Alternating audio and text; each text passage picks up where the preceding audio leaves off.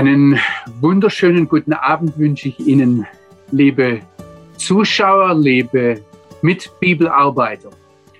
Manche konsumieren die Bibel eher in homöopathischen Erhaltungsdosen, habe ich in der vergangenen Woche irgendwo mal, glaube ich, in Idea gelesen. Morgens zwischen Kaffeetasse und Tür noch schnell was aus der Bibel lesen. Und dann sagt die Autorin Daniela Six, die dort interviewt wird, ich glaube, das reicht nicht, um sich aus Gottes Wort zu ernähren und darin verankert zu sein. Für mich ist die Bibel wie eine Goldmine. Von außen sieht man es ihr nicht an. Das Gold liegt tief verborgen, aber die Schätze berge ich nur beim Schürfen. Das ist mühsam. Das sind wir heute nicht mehr gewöhnt. Ich freue mich, wenn ich so etwas lese, weil genau das der Sinn unserer YouTube, unserer Videosendung ist, unseres Zusammenseins hier, dass wir miteinander etwas tiefer schürfen. Und ja, das tut manchmal weh. Ja, das ist manchmal schwierig. Normalerweise ist der Gastgeber dieser Sendung der Wilfried Gotter, doch der muss heute bei etwas Wichtigerem sein, nämlich beim Geburtstag seines Sohnes Johannes Gotter. Und dem Johannes wollen wir an dieser Stelle ganz, ganz herzlich gratulieren. Also wenn Sie den nicht kennen, das ist einer der wichtigsten sächsischen Israel-Freunde. Und für den Wilfried ist heute der Samuel, Samuel Hensch mit dabei. Samuel, ein ganz herzliches Willkommen. Ich möchte vielleicht eines sagen. Mir ist wichtig, dass diese Sendung nicht nur ein Monolog von mir ist, auch wenn ich mich vorbereitet habe, auch wenn ich nie mit allem hinkomme, aber dass es ein Dialog ist. Und ähm, deshalb freue ich mich, dass sich der Samuel dazu hergibt, hier sein Gesicht jetzt zu zeigen, auch etwas zu sagen. Aber Sie haben auch die Möglichkeit, sich dazu zu schalten. Und wenn Sie auf YouTube sind, sehen Sie drunter bei den Bemerkungen einen Link. Wenn Sie per Zoom dazukommen wollen, können Sie das tun. Aber Samuel, sag ganz kurz, wer du bist und was du mit Israel zu tun hast. Ja, ein herzliches Shalom von mir. Ich bin der Samuel, komme aus Großschönau und ich bin seit einem halben Jahr bei den sächsischen Israel-Freunden dabei. Habe mich in den letzten Monaten dort vorgestellt auf dem Freundestag in Reichenbach und verstärke das Team als junger Mitarbeiter. Meine Liebe zu Israel, die geht schon über 14 Jahre zurück und die ist stetig gewachsen und nun darf ich mit den sächsischen Israel-Freunden vorangehen, sozusagen. Genau. Ja, soweit zu mir.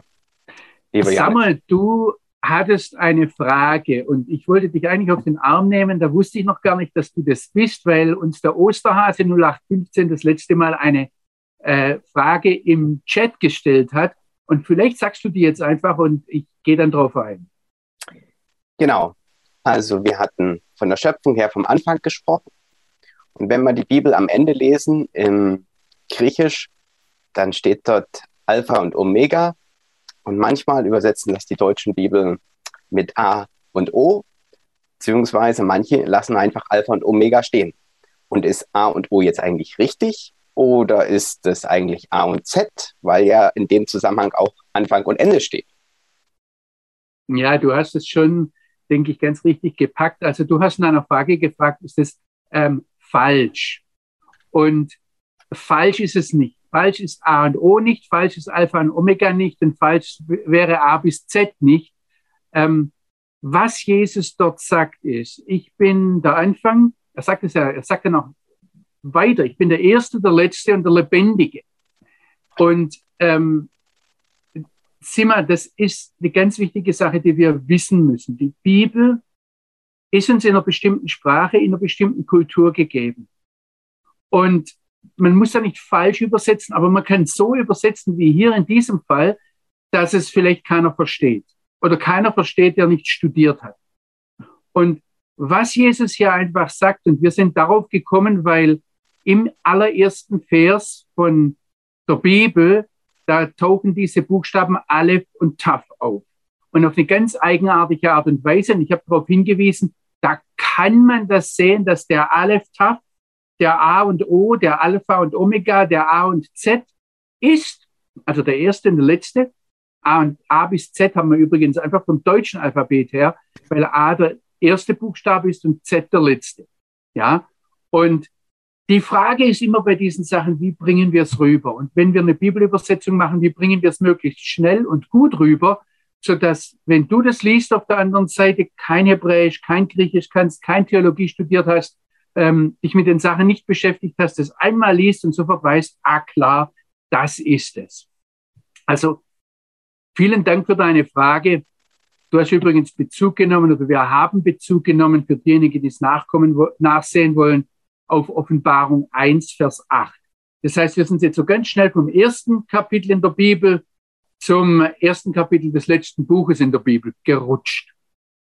Es gibt übrigens noch eine andere Sache, die ich nachschieben möchte, wo mir eine liebe mütterliche Freundin, also diese Dame ist, wäre, ist genau acht Tage jünger als meine Mutter, ähm, ist Urgroßmutter mittlerweile, hat nie Theologie studiert, aber sie hat etwas bemerkt, wo ich mich missverständlich ausgedrückt habe. Und zwar habe ich in, in, beim ersten Mal oder zweiten Mal, das weiß ich jetzt nicht genau, habe ich gesagt, dass das Wort für schaffen, schöpfen, bara auf Hebräisch, dass das nur einmal vorkommt. Und sie hat da genauer zugehört und hat gesagt, stimmt das? Und ohne Hebräisch zu können, hat sie mich da ertappt. Nein, das stimmt natürlich nicht. In 1. Mose 1, Vers 27 sagt Gott, dass er den Menschen schafft und das ist genau dasselbe Wort. Was ich sagen wollte, ist, dass dieses Wort nur ausschließlich, einzigartig für das Schöpfungshandeln Gottes verwendet wird. Und das stimmt.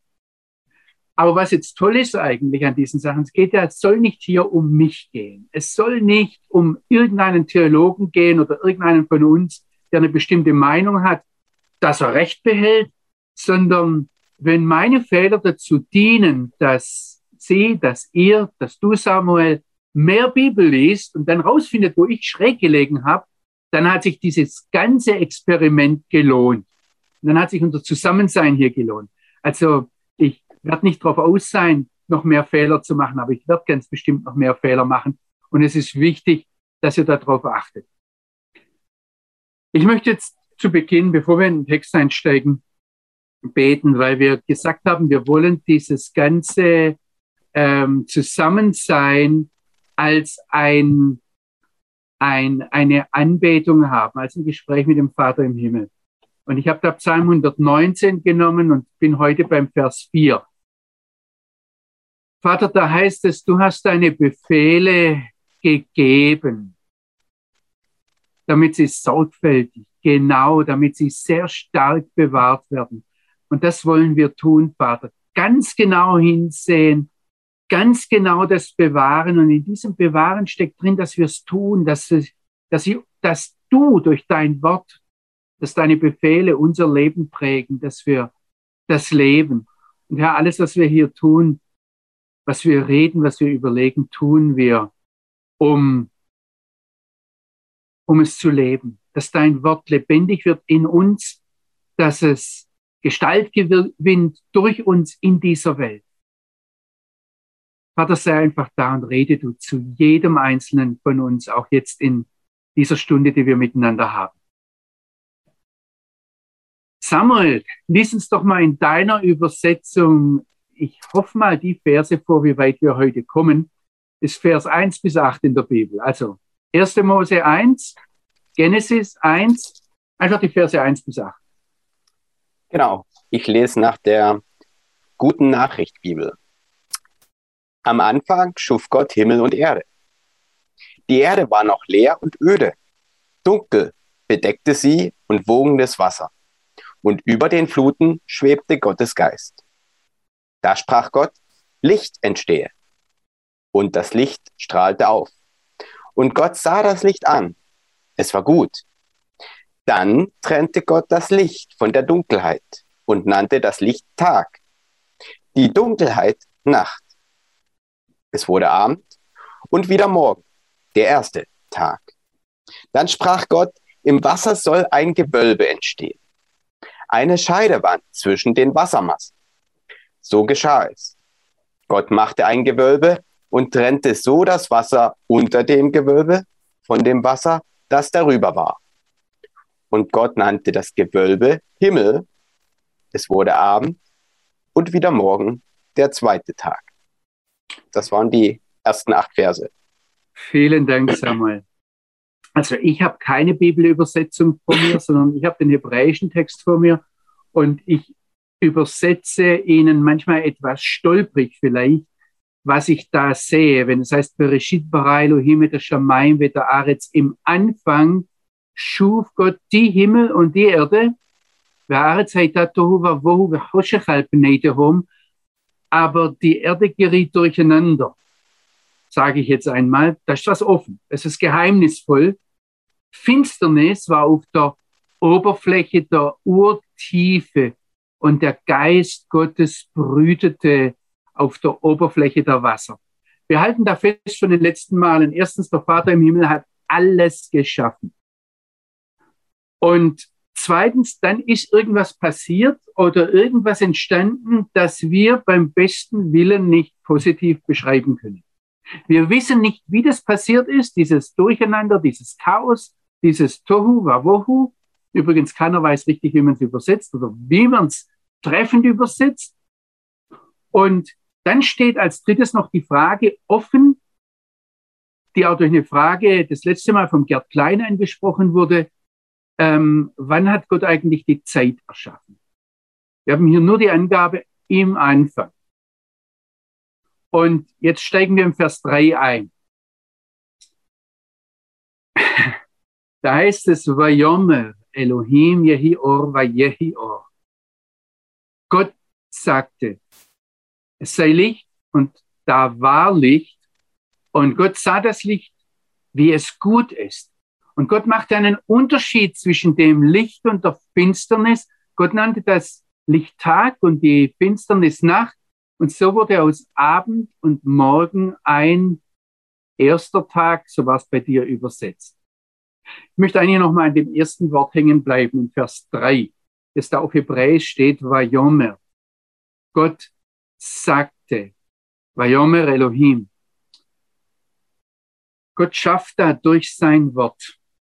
Und dieses, dieser, dieser kurze hebräische Ausdruck, es ist eigentlich nur ein Wort, Vayomer, das dann immer wieder auftaucht. Vayomer Elohim taucht auch auf, wenn, wenn die Geschichte von Abraham anfängt ich würde da gerne etwas ähm, Ihnen mitgeben, was da passiert.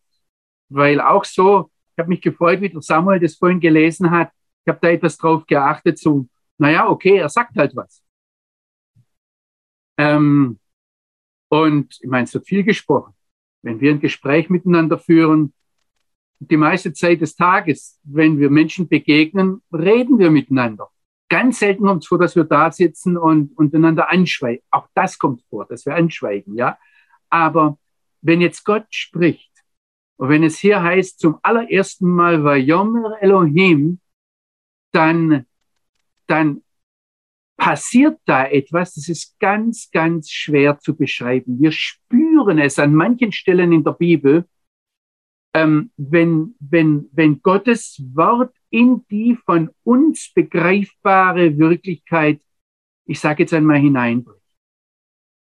Also stellen Sie sich die, oder stellt euch die größte Atomexplosion vor, die wir können. So zehnmal Hiroshima. Dann ist es nur ein kleiner Abklacks von dem, was hier passiert. Die Bibel fängt an zu stottern, wenn es um das Wort Gottes geht. Da kommt Dynamit. In, Im Neuen Testament, also im Griechischen, wird das Wort Dynamis gebraucht, um das hier zu beschreiben. Da, da, da kommt Dynamit, aber Dynamit, also eine, eine, eine Kernexplosion ist was Kleines dagegen, dass Gott hineinschlägt in irgendeinen Raum, irgendeine Zeit, irgend, es ist kein Raum, es ist keine Zeit da, in die für uns irgendwo beschreibbare oder begreifbare Wirklichkeit.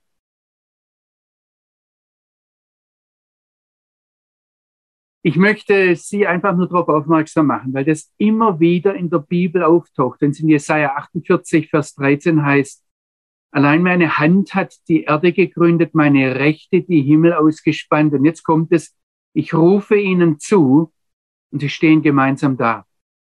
Also wenn Gott da sagt, Jehior, ich sage das bewusst auf Hebräisch, weil Hebräisch noch kürzer ist, Das heißt einfach, da ist Licht. Und das ist dann nicht, er sprach, es werde Licht, ja, und dann warten wir eine Weile und es wurde Licht, sondern das ist gleichzeitig. Gott sagt einfach nur Jehor und im, im selben Augenblick wird eine Energie frei, die wir durch nichts beschreiben können. Im Psalm 33, Vers 6 heißt es, durch das Wort des Herrn wurden die Himmel gemacht, durch den Hauch, durch den Geist seines Mundes ihr ganzes Heer. Oder dann im Vers 9, Psalm 33, er sprach und es geschah, er befahl und es stand da. Wenn wir das einmal andeutungsweise begreifen, was da passiert. Ich muss Psalm 33 weiterlesen, dann merken wir, dass das revolutioniert, das packt unsere gesamte Sicht dieser Welt. Heißt es in Vers 33, im Psalm 33, Vers 10 weiter, der Herr durchkreuzt den Ratschlag der Völkerwelt. Er wehrt den Gedanken der Völker. Der Ratschlag des Herrn besteht ewig. Die Gedanken seines Herzens von Generation zu Generation. Glücklich ist das Volk, dem der Herr Gott ist, das Volk, das er sich zum Erbteil erwähnt hat. Ich muss jetzt einmal sagen, die Menschen, mit denen er spricht. Allein schon die Tatsache, dass wir heute nach Jahrtausenden über diese uralten Worte sprechen, nachsinnen, nachdenken, ist eine atemberaubende Tatsache. Ich habe viel in meinem Leben geschrieben. Ich habe manchmal gesagt, so, wenn ich das als Journalist alles zusammennehme, wahrscheinlich rein von der Menge her mehr als der Paulus und der Johannes und der Markus zusammengenommen. Aber das ist alles vergessen. Es wurden viele Bücher geschrieben mit allen Gedanken der Welt. Wie bekomme ich diese Bücher? Wie mache ich sie zum Bestseller? Aber selbst die besten Bestseller sind nach ein paar Jahren vergessen. Dass wir heute noch über diese uralten Worte sprechen, über dieses Vayomer Elohim, es sprach der Herr, ist ein kleiner Widerhall von einem atemberaubenden Geschehen. Psalm 148 sagt in Vers 5, sie loben den Namen des Herrn, den er befahl und sie wurden geschaffen. Oder wer diese Worte nachzuempfinden sucht, übrigens, das ist eine interessante Beobachtung der Rabbiner, dass sich die jüdischen Schriftsteller innerhalb der Bibel nicht einmal getrauen, diese ersten Worte zu zitieren. Also die gehen damit ganz, ganz vorsichtig um. Aber der Johannes fängt sein Evangelium an. Im Anfang war das Wort. Und das Wort war bei dem einen wahren, lebendigen Gott. Und das war auf ihn hin ausgerichtet. Und, und wir merken da, wie er anfängt zu stammeln. Johannes 1, Vers 1. Also das Wort war bei Gott, das Wort Gott war Gott, das war auf Gott hin ausgerichtet, das Wort, Gott war das Wort. Und dieser war im Anfang bei dem einen Gott auf ihn hin ausgerichtet und alles ist durch ihn geworden. Ohne ihn ist nicht ein einziges geworden, das geschehen ist. Wir sehen hier auf der einen Seite, das ist so eine gewaltige Kraft, wir kommen da gleich drauf, dass Gott das eindämmen muss. Auf der anderen Seite, wenn Gott sowas macht, was, was, was, dass er was sagt, dass er was spricht und dann geschieht's, zeigt dieses absolute mühelose Schaffen Gottes. Ich sage jetzt einmal, wie ich es als Schwabe sagen würde, der spuckt nur kurz in die Landschaft und dann explodiert was. Ja, das ist nur ein, so ein kleiner Hauch. Und dann wird eine Kraft freigesetzt, die, die, die kann niemand beschreiben, auch nicht mit einem Film.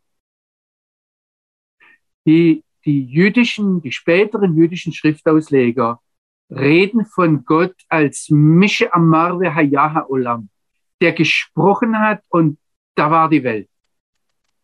Da ist sie. Und was sagt er jetzt? Jetzt gehen, wir nochmal darauf rein, äh, was, was er dort sagt, aber ich möchte Ihnen eigentlich Handwerkszeug an die Hand geben, um selber dann in die Bibel einzusteigen und selbst Bibel zu studieren. Was Gott sagt, also es sprach der Herr oder es sprach Gott, Jehior. Nur diese zwei Worte. Jehior. Und dann wird schon weiter beschrieben bei Jehior. Also er sagte, es sei Licht. Und das Wort, das er sagt und das, dass das Licht da war, ist praktisch in eins. Ich möchte Ihnen jetzt Mut machen, eine Wortstudie zu machen zum Thema Licht. Ich habe das gemacht und ich habe dann überlegt, soll ich jetzt zwei, drei Bibelstunden darauf verwenden? Ich gebe Ihnen hier nur ganz kurz ein paar Anstöße. Zunächst mal, was hier passiert ist, das, das Wort, das hebräische Wort Or, haben Sie jetzt mehrfach gehört, ähm, ist, wenn wir es Deutsch aussprechen, dasselbe Wort wie im Hebräischen das Wort Haut. Or. Also da sagen wir im Hebräischen, es sind zwei unterschiedliche Buchstaben, das Aleph oder das Ayin. Ähm, die Haut ist Or mit Ayin, aber es ist eigentlich das Organ am menschlichen Körper, das das Spüren ähm, ermöglicht, das Fühlen möglich macht. Also wenn Gott Licht sagt, dann setzt er viel mehr in die Landschaft, als nur, dass es da, also dass es Licht anschaltet. Da wird die Möglichkeit, äußere Eindrücke zu empfangen, empfänglich zu werden, so in die Landschaft gesetzt, dass man im Hebräischen sagt, dasselbe Wort mit einer ganz kleinen Veränderung ist dann das Wort für Haut. Licht ist was ganz Geheimnisvolles, was Unerklärbares. Es ist von Gott geschaffen. Also es ist nicht so, dass da zuerst das Licht war und dann hat sich irgendwie Gott daraus entwickelt. Gott hat es geschaffen. Das sagt die Bibel ganz eindeutig und hat es von der Finsternis unterschieden. Da komme ich gleich noch drauf. Das ist eine ganz wichtige Sache.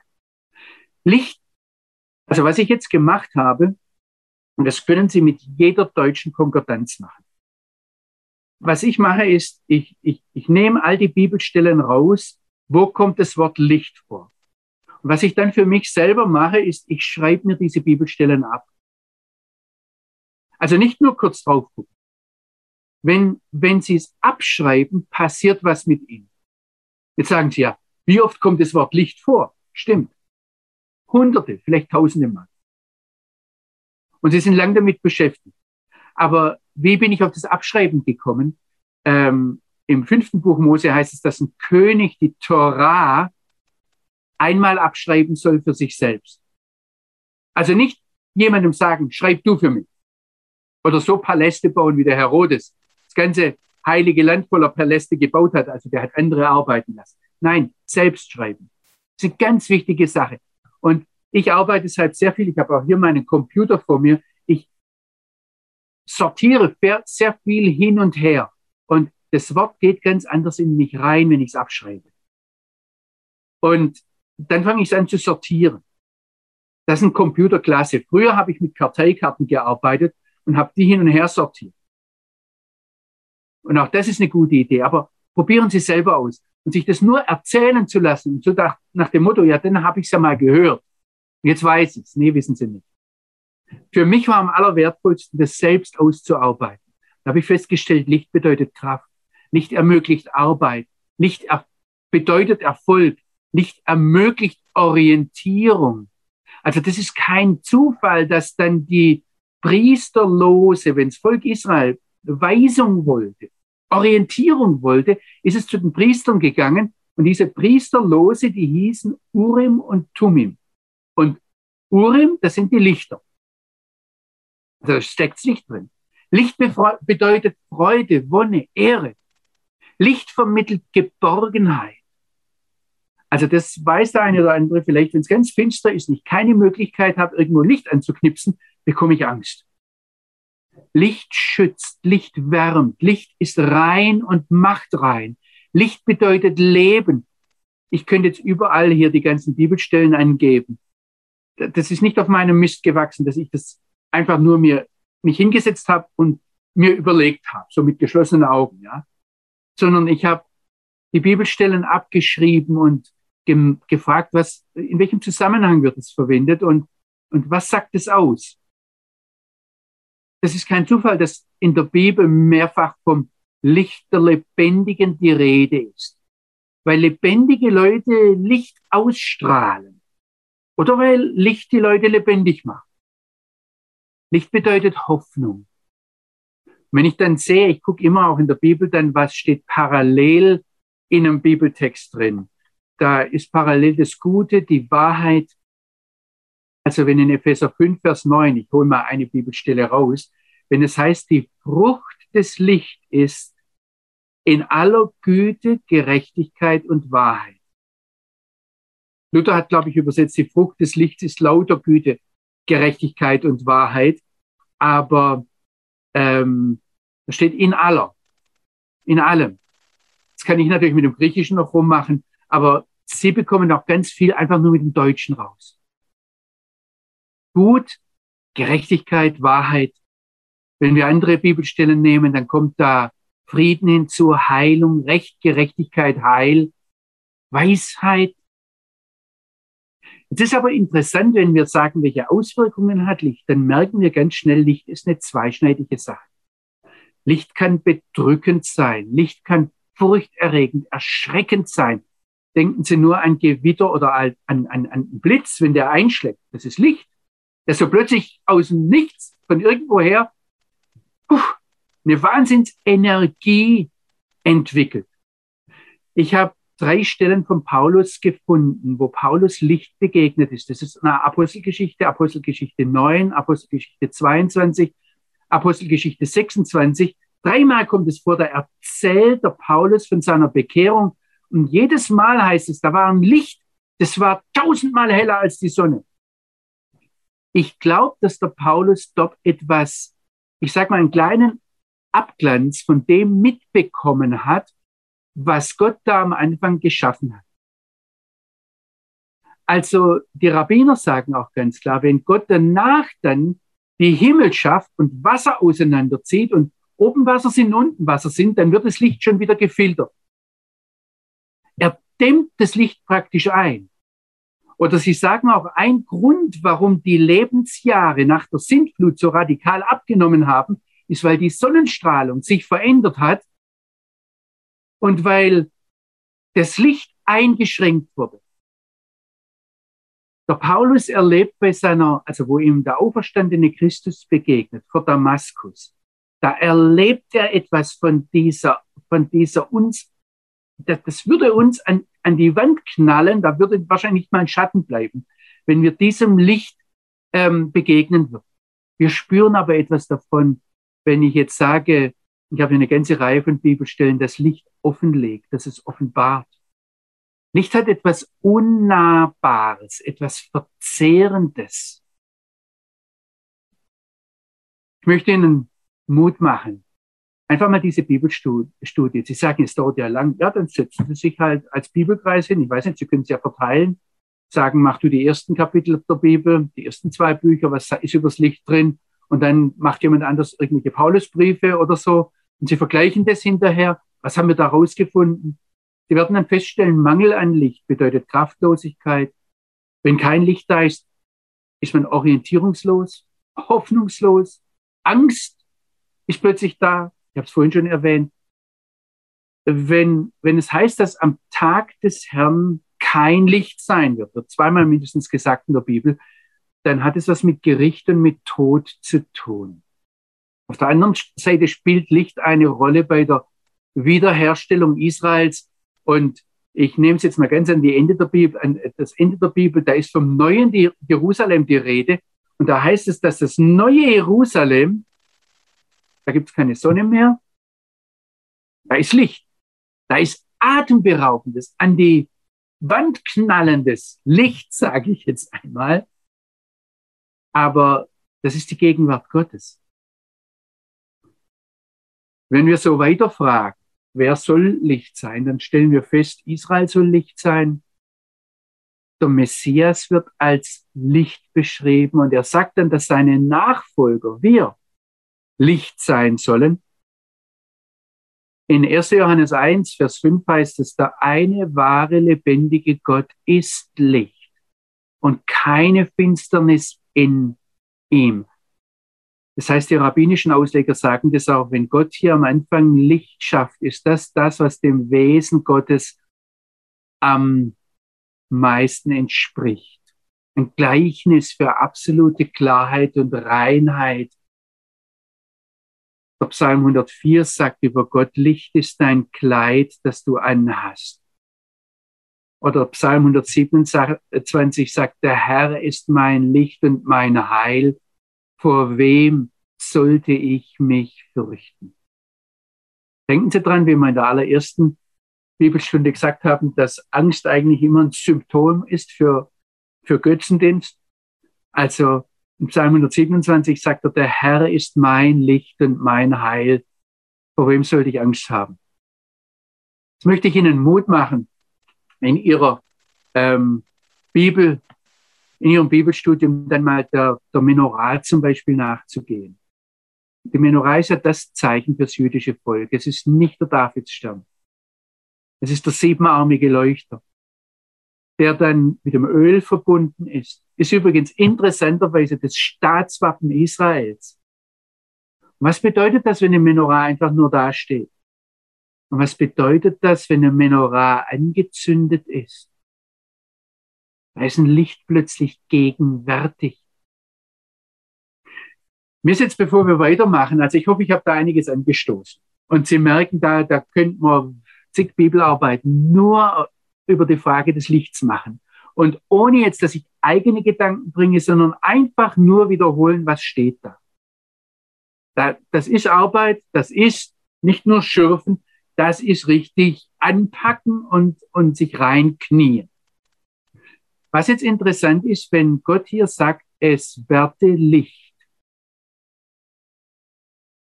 Und es wurde Licht, also so im, im gleichen, nicht mal Atemzug, dann ist da überhaupt keine Spur eines Kampfes zwischen Licht und Finsternis.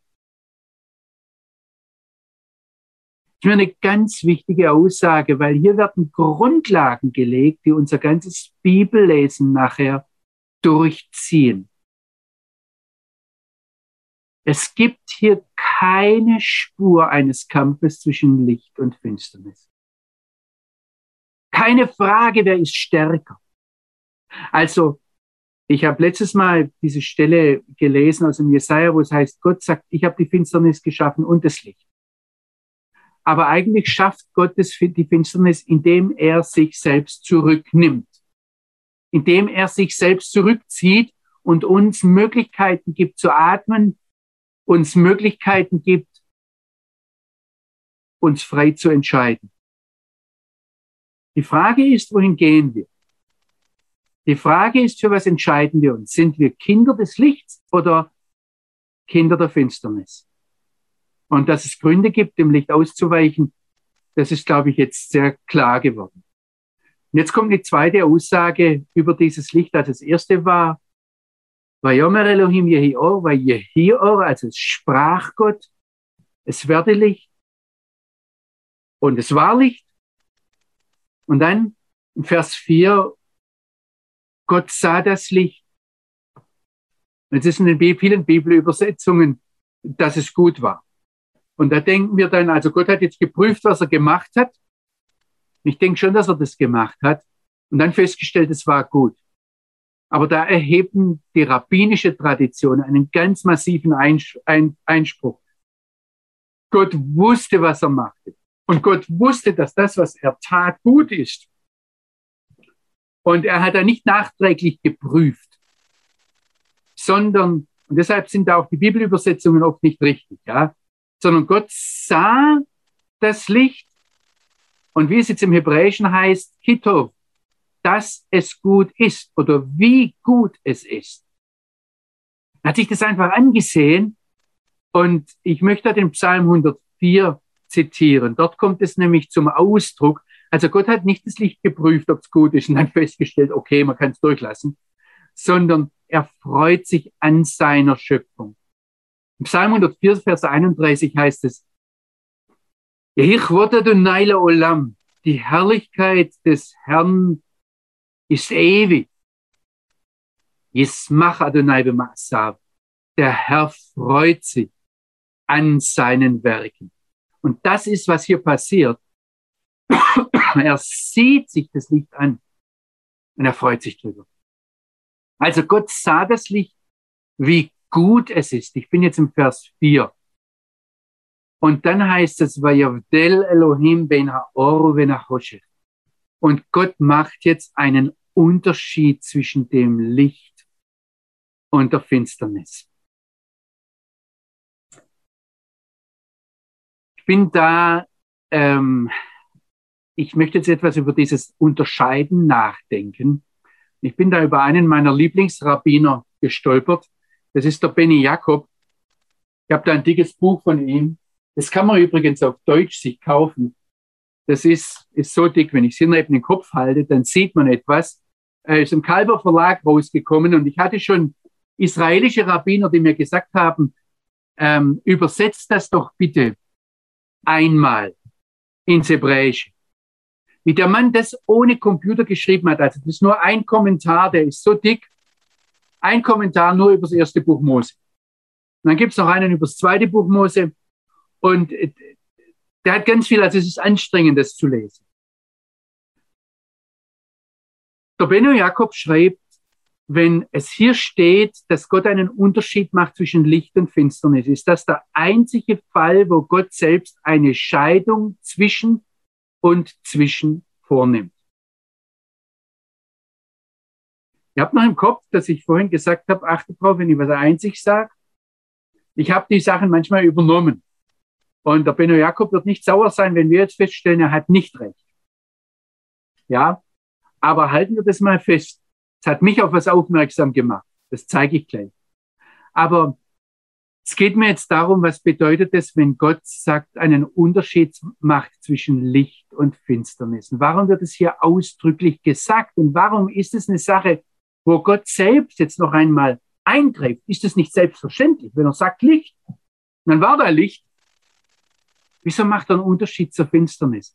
Dieses Wort, das gebraucht wird hier, Lehavdil auf Hebräisch, das heißt auseinanderreißen. Zwei Teile, die eigentlich fest miteinander verwachsen sind, völlig trennen. Scheiden, abschneiden, trennen, aber dann auch unterscheiden. Und wir stoßen hier an einen ganz, ganz wichtigen Aspekt im Schöpfungshandeln Gottes. Ich möchte mal die große Linie darauf aufmerksam machen. Gott macht hier einen Unterschied zwischen Licht und Finsternis. Und es wird in diesem sehr, sehr mageren Text, sehr sparsamen Text, extra unterstrichen, extra betont. Er macht dann, indem er gleich feststellt, dass es gut ist, einen Unterschied zwischen gut und schlecht. Und ähm, vorher hat er schon unterschieden zwischen Himmel und Erde und zwischen Ordnung und Chaos. Gott macht einen Unterschied zwischen Wasser und Wasser. Haben wir ja schon gelesen. Das heißt, Samuel hat es vorgelesen. Dann macht er einen Unterschied zwischen oben und unten. Dann macht er einen Unterschied zwischen Tag und Nacht. Ich zeige jetzt nur mal eine Linie, die geht durch. Er macht einen Unterschied zwischen Abend und Morgen, zwischen Wasser und Fest, zwischen nass und trocken, zwischen Land und Meer, zwischen Mensch und Tier. Dann macht er einen Unterschied zwischen Mann und Frau. Und dann macht er einen Unterschied zwischen Wochentagen und Schabbat, zwischen heilig und gewöhnlich, zwischen Leben und Tod. Und wenn wir dann weitergehen, in 1. Mose 11 macht er einen Unterschied zwischen verschiedenen Sprachen, zwischen Völkern. Und dann macht er in 1. Mose 12 einen Unterschied zwischen Israel und den Völkern. Das ist eine ganz, ganz wichtige Sache übrigens, an was ich hier komme, ist, dass das wird nicht nur heute, sondern im Lauf der Kirchengeschichte, übrigens heute von führenden Theologen einfach nur unter den Tisch gekehrt. Und da kann ich dann Folgendes hören, dass, da kann ich dann hören, dass, dass Gott alle Menschen gleich behandelt. Weil unser Zeitgeist, unsere Ideologie heute drauf aus ist, alles eben zu machen, alles gleich zu machen, keine Unterschiede zu betonen, weil das stimmt. Meistens tun uns diese Unterschiede weh. Und einige dieser Unterschiede haben unsagbares Leid verursacht in der Geschichte. Aber diese Unterschiede zu machen, ist eine Voraussetzung. Also auch das deutsche Wort definieren. Da hängt auch die Grenze drin, die Grenze ziehen. Ja, die ist die Voraussetzung für Erkennen. Und da, wo keine Unterschiede da sind, wo alles ein Match ist, da ist Chaos. Und da, wo Unterschiede da sind, ist Kosmos, ist das, ist die Ordnung. Und vielleicht klickt es jetzt schon bei Ihnen, dass Sie sagen, ja, Gott ist in Ordnung. Also Gott ist ein Gott per Definition, Definition, per Definition ein Gott der Unterschied. Und es geht hier nicht einfach nur um Trennen, um ein negatives Auseinanderreißen, sondern es geht hier, wenn Gott einen Unterschied macht, geht es darum, dass er einzelnen Teilen, einzelnen Bereichen, einzelnen Menschen Aufgaben, Gebiete, Berufungen, Bestimmungen zuweist. In Jesaja 5 heißt es, weh denen, die Böses gut und Gutes böse nennen, die aus Finsternis Licht und aus Licht Finsternis machen. Weh denen. Ich glaube, jeder weiß, worauf ich hier anspiele. Wir leben in einer Gesellschaft, wir leben in einer Zeit, in der es die Mode ist, zu sagen, dass Gott alle Menschen gleich behandelt. Dass alle Menschen gleich sind. Dass Gott alle Menschen liebt. Das sind übrigens alles Sätze, die kommen nirgends in der Bibel vor.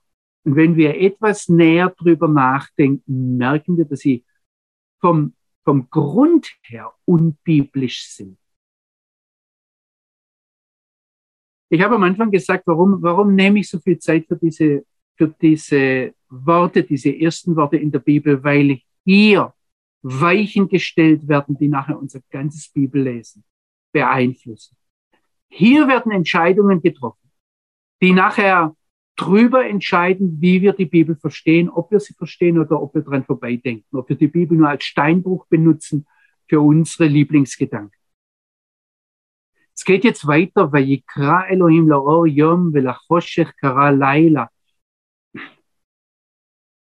Es geht hier nicht nur ums Nennen, sondern es heißt hier, Gott rief dem Licht Tag zu und Gott rief der Finsternis Nacht zu. Oder ich möchte übersetzen, Gott gab dem Licht die Berufung Tag und der Finsternis die Berufung Nacht.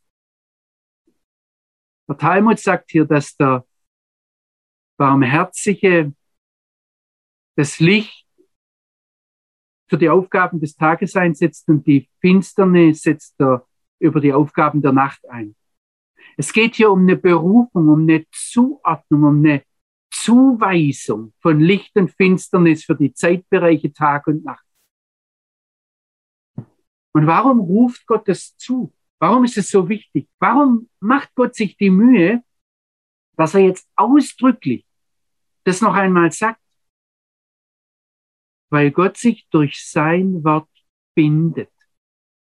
Es geht hier um unverbrüchliche Ordnungen. Es geht um Festsetzungen von Tag und Nacht, die später dann aufgegriffen werden. Ich greife hier eine Stelle raus, das ist Jeremia 33 in, der zweiten Hälfte dieses Kapitels. Da ist von einem Bund die Rede, den Gott mit Himmel und Erde macht, mit Tag und Nacht. Und er sagt, wenn dieser Bund jemals gebrochen werden kann, dann überlasse es euch, darüber weiter nachzulesen. Und so heißt es. Und es war Abend und es war Morgen. Und jetzt kommt eine ganz eigenartige Beschreibung oder eine ganz eigenartige Formulierung, über die jeder stolpert. Und wenn man dann drüber nachdenkt, weiß man, warum vielleicht sogar der Autor selbst drüber stolpert. Es heißt hier, zwar Abend und Morgen, Tag eins. Lass uns mal zurücklehnen und logisch überlegen, was da passiert ist. Warum sagt er nicht einfach wie nachher der zweite, dritte, vierte, fünfte Tag? Warum sagt er nicht der erste Tag? Also wann hat dieser erste Tag begonnen? Am Anfang war das Durcheinander, Tohu Warum, da war keine Zeit da. Da war alles irgendwie die Untiefe oder Urtiefe und der Geist Gottes irgendwo. Übrigens auch, dass das gewogt hat, ist erfunden. Die Frage ist, woher die Wogen kommen hätten sollen, ja. Es war einfach nur ungreifbar, unheimlich. Und dann sagt Gott Licht. War das der Anfang des ersten Tages? Und dann wird es irgendwann, weil Gott dann zugeteilt hat, wird es irgendwann Abend. Und jetzt kommt der Punkt. Hier wird nämlich auch was geschaffen. Das heißt hier, es war Abend und es war Morgen. Tag eins. Wann war der Abend vom Tag eins?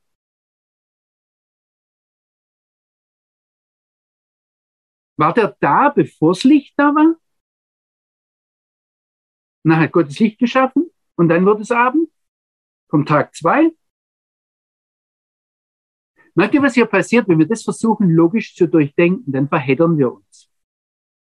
Das kriegen wir nicht hin. Was Gott hier macht, ist, er schafft Tag als Zeiteinteilung. Er schafft Abend und Morgen er ordnet Licht und Finsternis zu. Und er sagt dann, ein Tag sieht folgendermaßen aus. Ein Tag beginnt am Abend und geht dann weiter in den Morgen hinein. Bei uns, wir haben unsere 24 Stunden anders eingeordnet. Da wird es irgendwann unbemerkt mitten in der Nacht, ja? Hoppla, jetzt kommt das neue Datum. in der christlichen Tradition haben wir das noch irgendwo festgehalten, dass wir mit der Geburt des Messias einen Heiligabend feiern.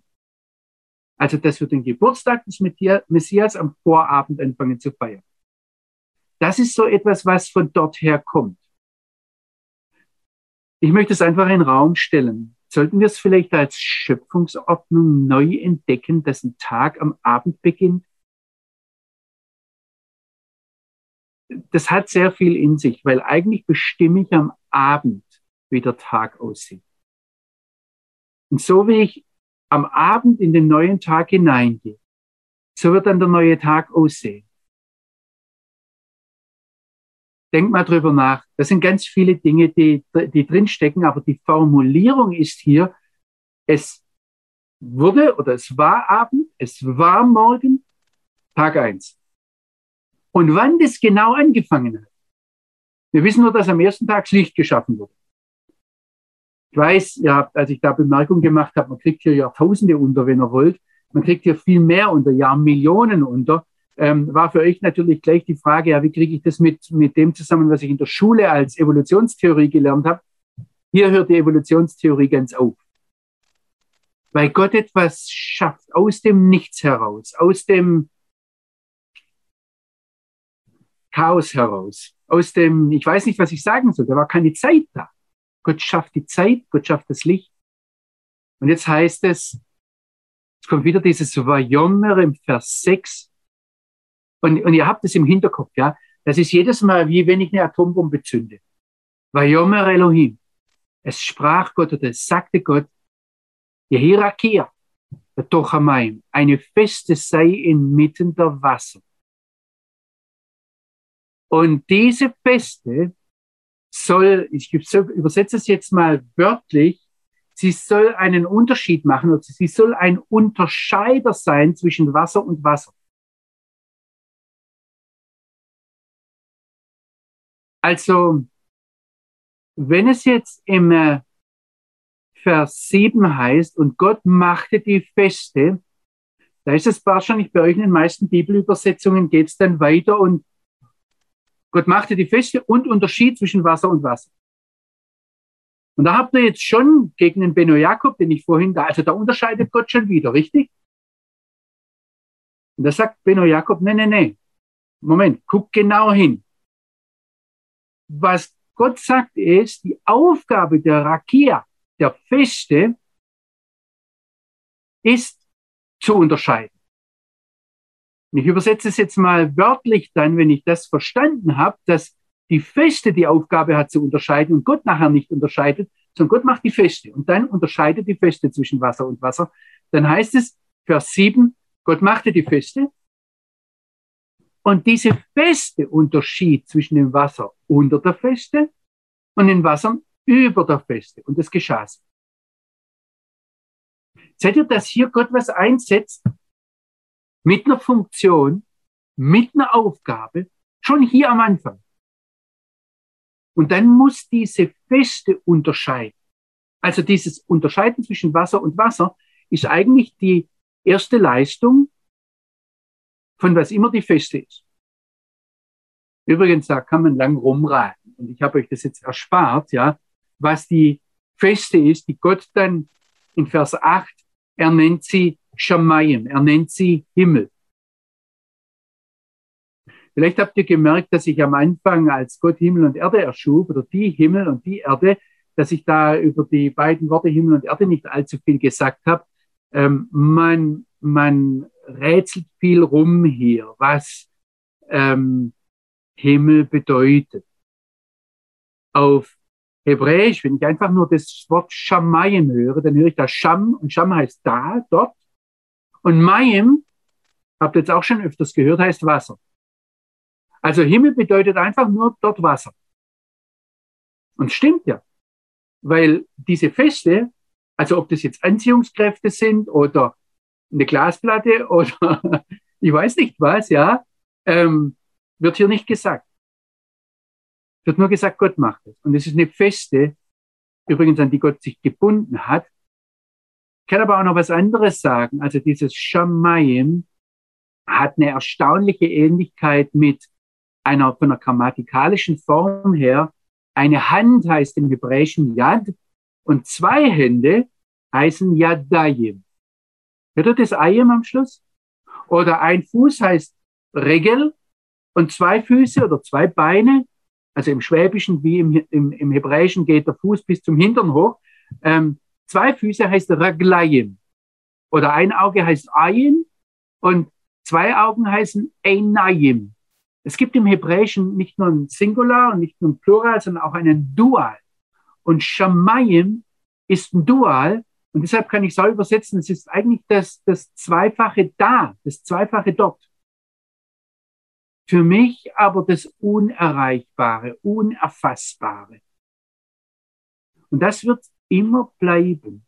Das ist ganz wichtig, wenn wir biblisch denken, auch als Naturwissenschaftler, dann müssen wir wissen, dass Shamayim, das doppelte dort, das kann auch das Sichtbare und das Unsichtbare dort sein. Und deshalb wird ja Himmel dann auch verwendet, um die unsichtbare Welt die Welt Gottes zu beschreiben.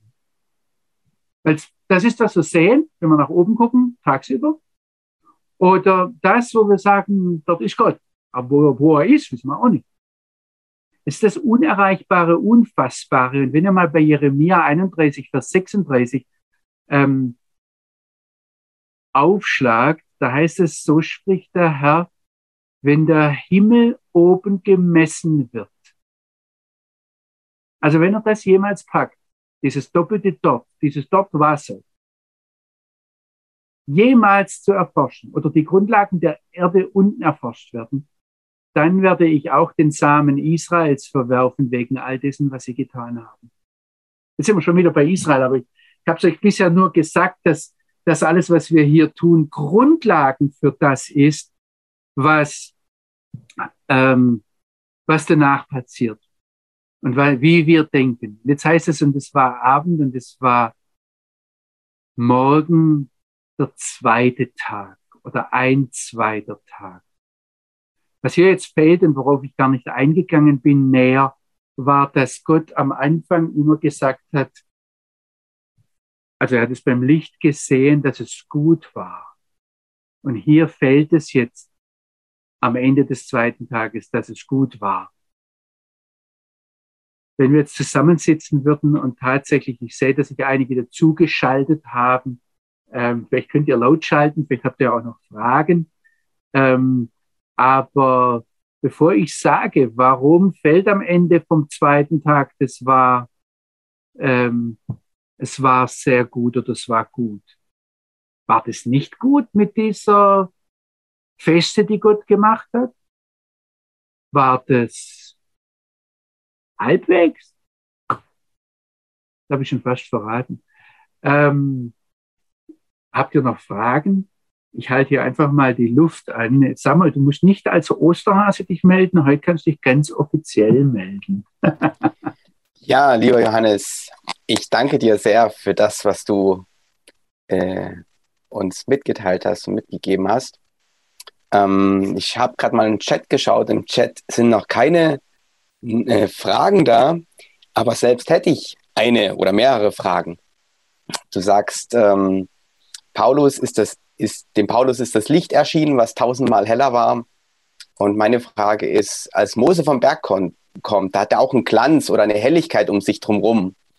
Und dieses, ist das auch diese Art von Licht, äh, wo das Volk ihn nicht sehen konnte oder nicht direkt anschauen konnte? Oder ist das was Separates anderes?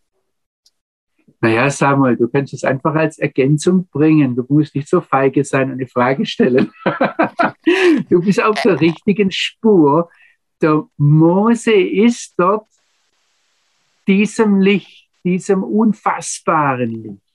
Und Licht ist ja das Wesen Gottes, begegnet, so begegnet, dass, dass noch das, der Abglanz dann für die Israeliten, die ihn gesehen haben, nicht ertragbar war und er sich die Decke über die Augen gehängt hat.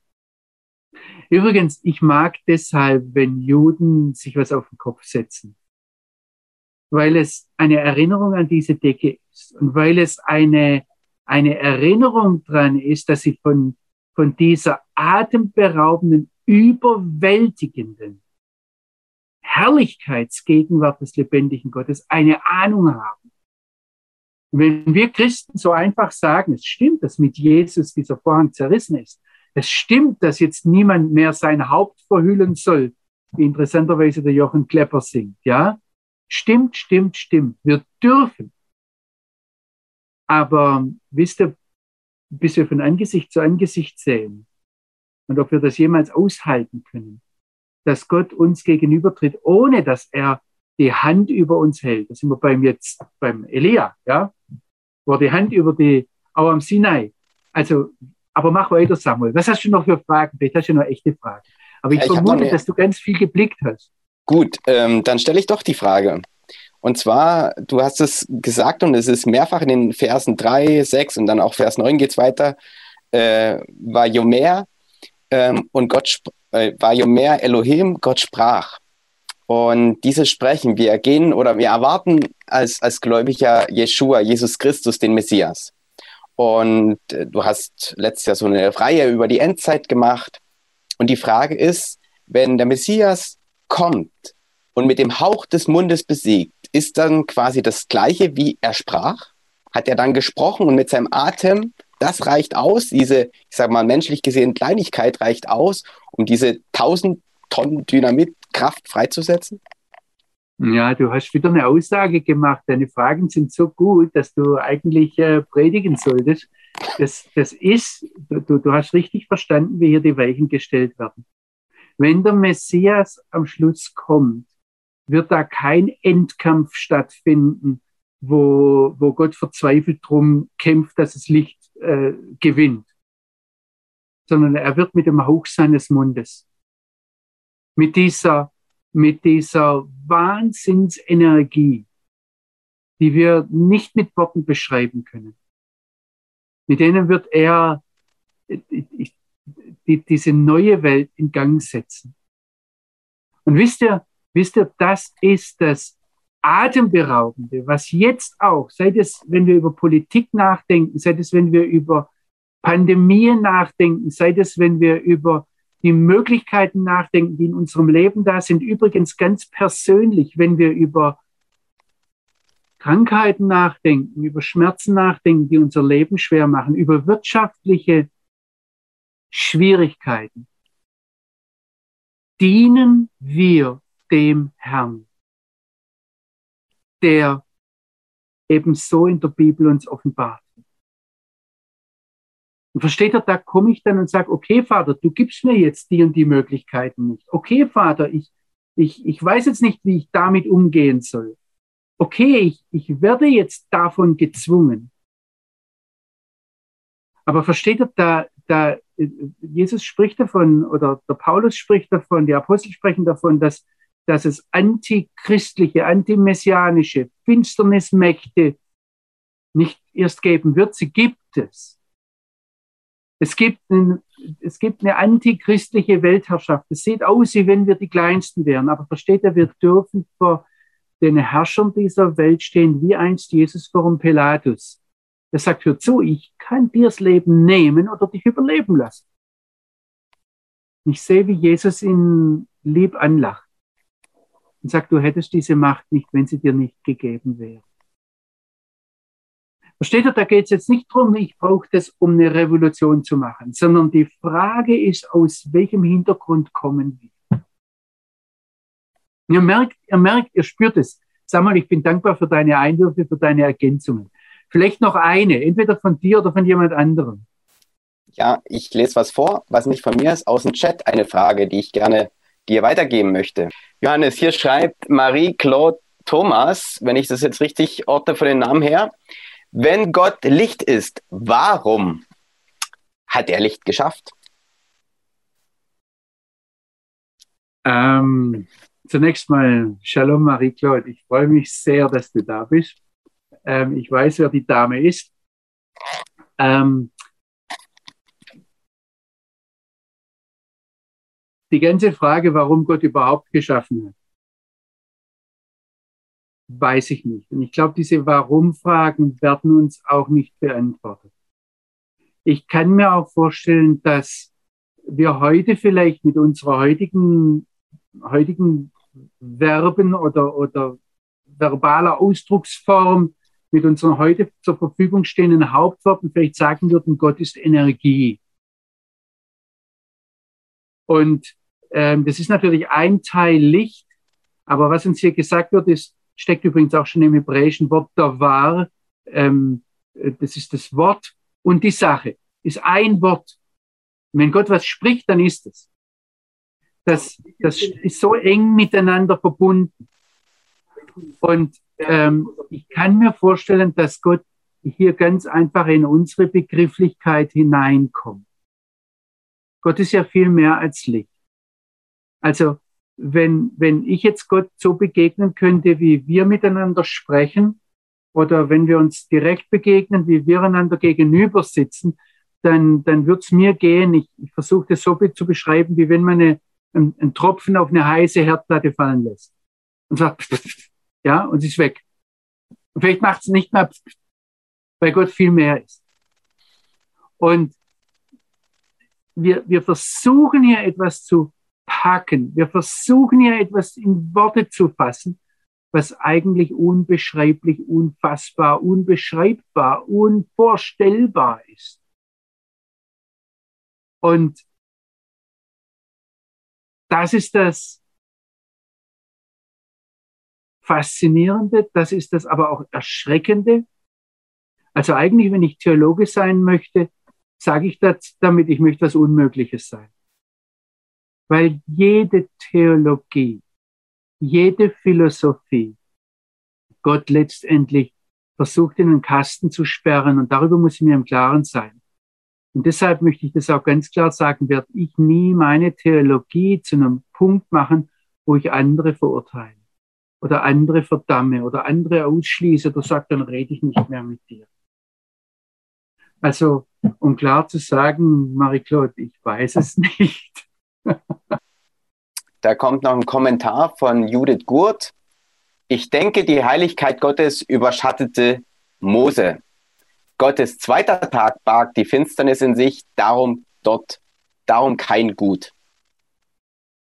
Ja, Johannes, das hast du ja noch ah, schon offen gelassen. Ist das noch gut? Nicht gegeben. Oder das könnte man jetzt als Frage sehen, auch wenn es ohne Fragezeichen formuliert ist.